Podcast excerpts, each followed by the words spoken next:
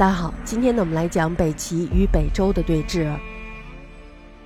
东魏还有西魏这两个政权，表面上看呢，虽然还是由拓跋氏以及他们的后裔担任统治者的，但是呢，实际上是由高欢还有宇文泰这两个军人专政。因此呢，对立的局面没有维持多少年，随即呢，就发生了篡夺的事变，转而呢，就变成了北齐还有北周的对峙。以当时东魏、西魏以及南方梁的这三个政权来比较，无论是从人力还有财力上而论，西魏呢远比东魏要差。那么比起南梁来说呢，又逊色了很多。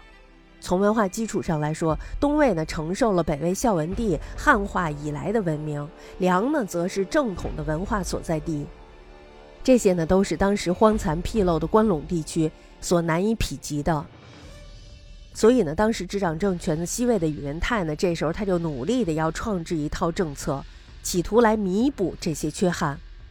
他呢就以汉人苏绰为主谋，一方面呢是设法树立关中地区的文化正统地位，另一方面呢就是使麾下的胡汉军团保持其尚武精神。这其实挺难的，既要汉化，同时呢还保持他们原有的战斗力。他的做法呢大致分为四点。第一点呢，就是附会中国古代的历史，把关中地区呢称为汉族文化的发源地，因为中国古代文物昌盛的周朝呢便起源于关中。第二呢，就是利用关中士族苏绰等，根据周礼建立官制，表示继周而兴起，给自己找了一个根源，是吧？那么第三就是在军事方面仍然保持鲜卑旧有的部落兵制，表面上呢则是原始以周礼。这种制度呢，即所谓的府兵制，把鲜卑人以及少数的胡化汉人纳入固定的组织，使其成为专司战斗的集团。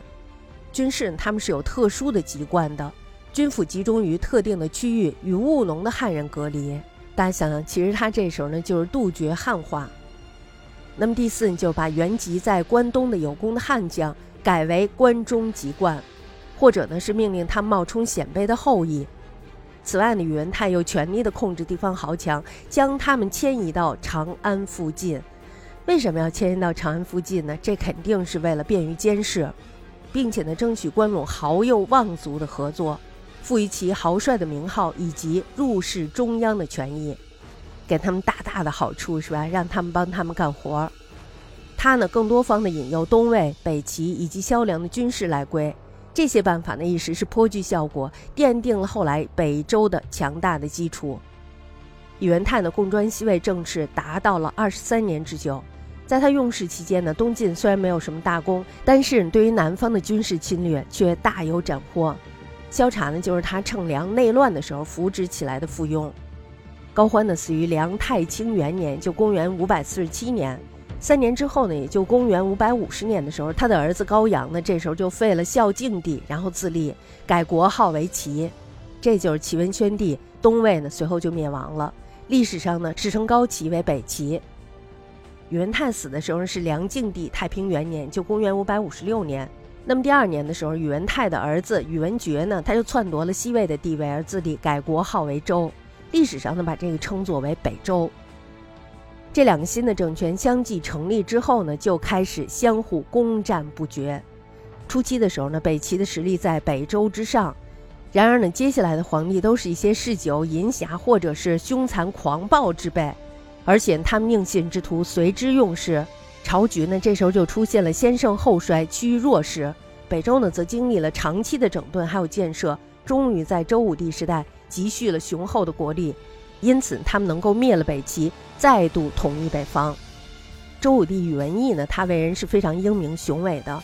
他与陈宣帝太建七年，就公元五百七十五年的时候，下诏伐齐，数路出兵。第二年的时候呢，他就攻破了邺都，齐后主以及太子呢被周军给擒获了。于是呢，齐灭亡了。这场战役呢，武帝新得周五十，还得了人口两千万余。既得人又得地，是吧？是一个大好事儿，而且呢，还又得到了李德林为首的中原氏族的归附。这时候，他们的声威是非常煊赫的。